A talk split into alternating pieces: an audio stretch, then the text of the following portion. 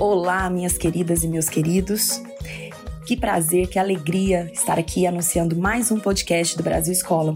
Eu sou Larissa Mesquita, sou professora de Geografia e hoje venho aqui para tratar com vocês de um tema muito importante. Talvez não, com certeza você já ouviu falar muito. Nós vamos falar sobre o fenômeno da obsolescência programada. Certo? Agora, antes de começarmos, eu quero parar aqui um pouquinho para a gente entender o conceito de obsolescência. Vamos começar por aí.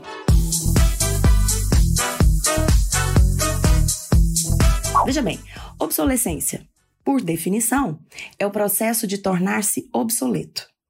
E obsoleto, por definição, é o que já não se usa, arcaico, antigo, fora de moda, ultrapassado, antiquado. Então vamos começar aqui, né, pensando que obsolescência é um processo, então, em que produtos, uh, serviços, sistemas, organizações podem se tornar obsoletas, quer dizer, podem se tornar arcaicos, podem se tornar fora de moda, ultrapassados, enfim.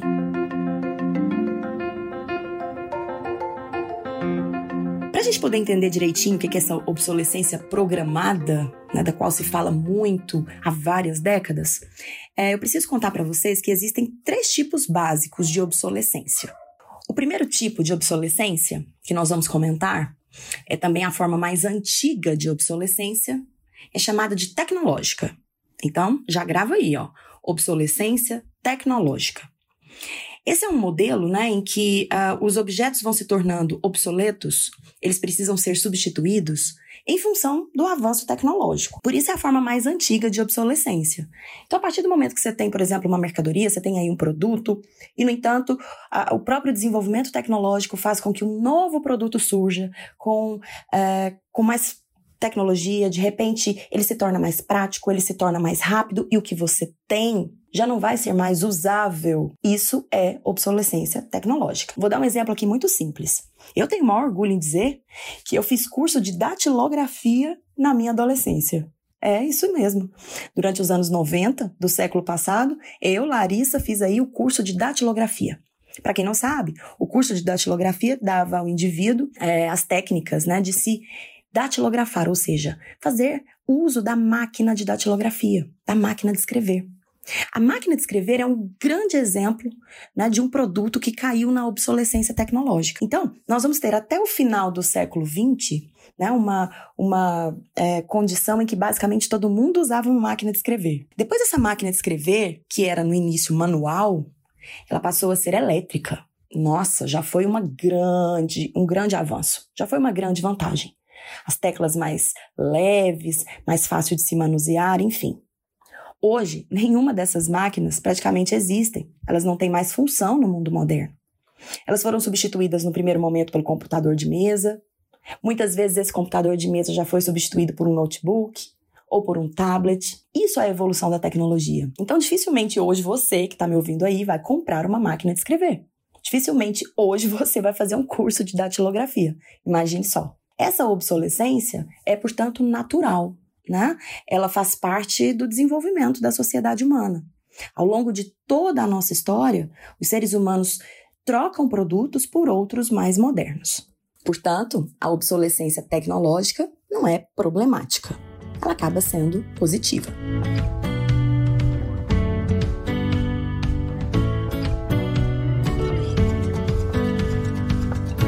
segundo tipo de obsolescência é chamado de perceptiva ou percebida. Essa já não é tão positiva assim. Veja bem. Por quê? Porque essa obsolescência percebida, pessoal, ela é uma estratégia para aumentar o consumo.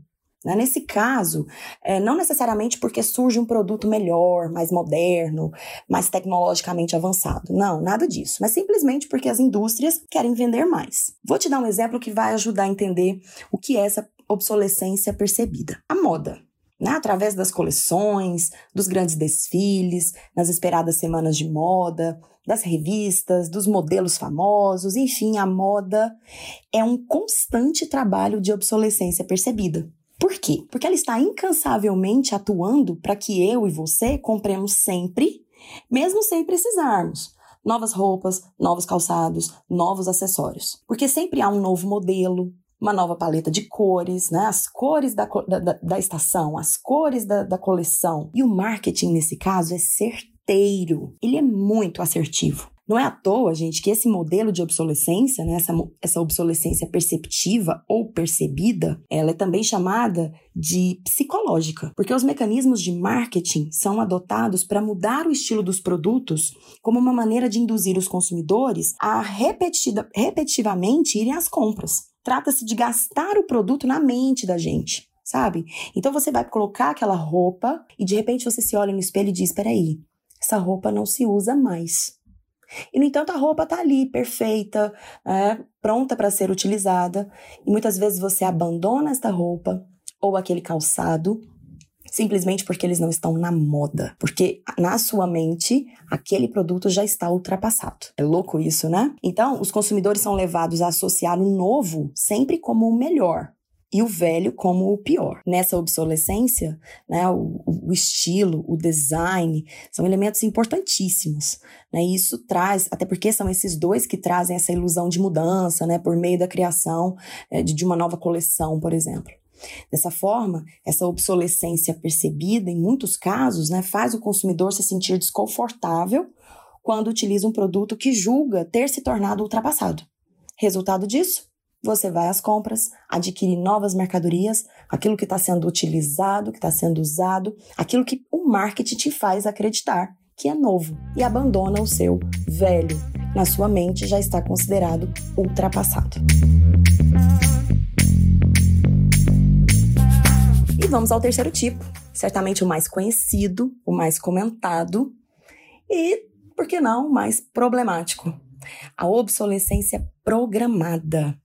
Essa obsolescência, gente, também é chamada de planejada. Bom, de um modo bem geral, nós podemos dizer que essa obsolescência programada é aquilo que o produtor, aquilo que quem está criando um determinado produto, ele já planeja de forma proposital, né?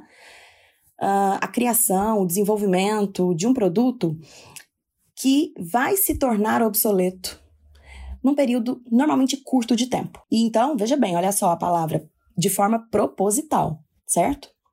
Essa obsolescência, né, esse modelo de obsolescência, deu as caras aí no mundo lá na primeira metade do século XX. Ali na década de 1920, só para a gente ter um, uma noção temporal do negócio, né? É, é, famosa a história do presidente da General Motors dos Estados Unidos, o Alfred Sloan. Ele procurou mudar o padrão de consumo de automóveis nos Estados Unidos estabelecendo ali é, constantes substituições, uh, constantes mudanças uh, no modelo, nas cores, nos acessórios dos veículos, pelo menos uma vez ao ano. Então, ele foi o primeiro indivíduo, né, notavelmente, a introduzir a cada ano novos modelos, novas formas, para que os consumidores pudessem então trocar constantemente os seus carros. Bom, tudo indica então que essa obsolescência programada surgiu ali, portanto, década de 1920, Estados Unidos, General Motors. Porém, a partir da crise de 1929, né, daquele período chamado de Grande Depressão, percebe-se que muitas empresas de variados ramos, de, varia de variados segmentos, vão desenvolver técnicas, mecanismos para incentivar um consumo cada vez mais intenso. Então, essa obsolescência programada ela acaba ganhando força, não só nos Estados Unidos, mas também na Europa, no Japão e corre o mundo a partir daí certo? Eu vou até mencionar aqui para vocês um caso clássico que é bastante conhecido, envolvendo as lâmpadas, as lâmpadas elétricas, né? É, Estabeleceu-se nos Estados Unidos, as produtoras de lâmpadas nos Estados Unidos e na Europa, a partir dos anos 30, elas estabeleceram então a produção de lâmpadas de uma forma em que o consumidor teria de trocar as lâmpadas com menor tempo. Exatamente. As grandes produtoras de lâmpadas elétricas se uniram uma espécie de cartel e decidiram que eles não iriam, por exemplo, produzir lâmpadas que durassem 2.500 horas. Todos produziriam lâmpadas elétricas com uma duração no máximo de mil horas. É uma forma, então, de oferecer ao consumidor um produto necessário, né? Mas agora que vai ser substituído com maior frequência.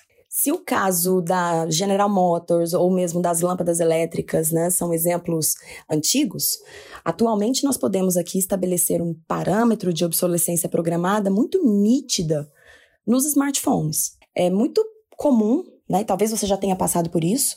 Um consumidor então adquire um smartphone que não vai durar muito tempo. Não porque o aparelho vai se desintegrar ou porque ele tem um prazo de validade, mas basicamente porque esse aparelho ele foi produzido justamente para ter uma durabilidade pequena. Como? Um exemplo clássico que eu poderia citar é, envolve a questão das atualizações de softwares, né, dos sistemas operacionais desses telefones. Então é muito provável que se você comprar um telefone hoje, em 2021, daqui dois anos, três anos, esse telefone vai estar inteiro na sua mão, porém com uma possibilidade muito menor de ser utilizado. Alguns aplicativos já não podem mais ser baixados, talvez o sistema operacional dele não pode mais ser atualizado, ou se a atualização é feita, ela já não, o, o telefone já não tem mais aquele aquele avanço, já não tem mais a mesma velocidade, enfim. Tudo programado para que você troque o seu aparelho de telefone, o seu smartphone, num tempo muito menor do que ele poderia durar. Já passou por isso? Né? Sem contar que hoje, né, dificilmente a gente tem um, aquilo que ah, no século XX era muito comum, a chamada reposição de peças. Quer dizer, dificilmente você conserta um equipamento. Muitas vezes é, eles não podem nem ser abertos e não existem peças de reposição para serem compradas, para serem adquiridas. Resultado: estraga uma coisinha, você acaba tendo de trocar o equipamento todo. Nos anos 50, um famoso designer industrial chamado Brooks Stevens, ele deixou uma frase na história, né, que retrata bem essa questão da obsolescência programada. Ele diz assim, ó: plantar no consumidor o desejo de ter algo um pouco mais novo, um pouco melhor e um pouco antes do que ele realmente precisa. Eu acho que isso retrata bem né, o que é a obsolescência programada. Quer dizer, é ligar uma chave na nossa cabeça de que a gente vai continuar comprando é, elementos que são produzidos com prazo de validade determinado por aquele que o produz, justamente para incentivar um consumo. Isso tudo, gente, faz parte do grande conjunto do consumismo. Um consumismo que tem a ver muito mais com marketing, com é, ações psicológicas, do que necessariamente com o aumento da renda. Hoje já se tratam né, de alternativas uh, em relação a essa obsolescência programada, partindo do princípio que ela não é positiva. Quais seriam as alternativas mais pontuais nesse sentido? O que, que a gente poderia fazer né, para lutar contra esse processo de obsolescência? Bom, eu posso dizer para vocês que, de fato, tudo está nas mãos do consumidor. É o consumidor que dá a palavra final. Pensar na questão ambiental, uh, dar prioridade a produtos de empresas que tenham uh, sabidamente um comportamento ambiental mais nítido e, portanto, podem até é, ser contra né, a questão da obsolescência programada, tem muitos grupos assim no mundo, e tentar, com todas as forças, não cair nas armadilhas do marketing. Né? Entender que não é preciso, de fato, acompanhar todas as modernizações, todas as mudanças, no sentido de consumir o tempo todo. Na verdade, queridos, não é um trabalho fácil, com certeza, é um trabalho muito difícil. Porém, está nas suas mãos, viu? Você que é consumidor, eu que sou consumidora, nós precisamos escolher melhor o que comprar, quando comprar. Né? E, e, através desse nosso poder de escolha, nós podemos indicar novos caminhos às indústrias que ainda insistem em trabalhar com essas políticas de obsolescência programada.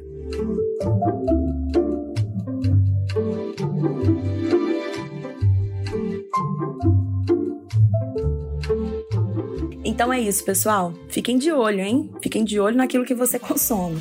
Eu vou me despedindo por aqui. Foi um prazer enorme tratar de mais um assunto com vocês. E antes da gente se despedir, ó, deixa eu dar um aviso importante. Vai lá no nosso canal do YouTube, super canal, um monte de assuntos interessantes, aulas que vão ajudar muito no seu processo aí de aprendizagem. Visite também o site do Brasil Escola e o Brasil Escola está em todas as outras redes, certo? Um beijo, fiquem bem e a gente se vê no próximo podcast. Tchau, tchau.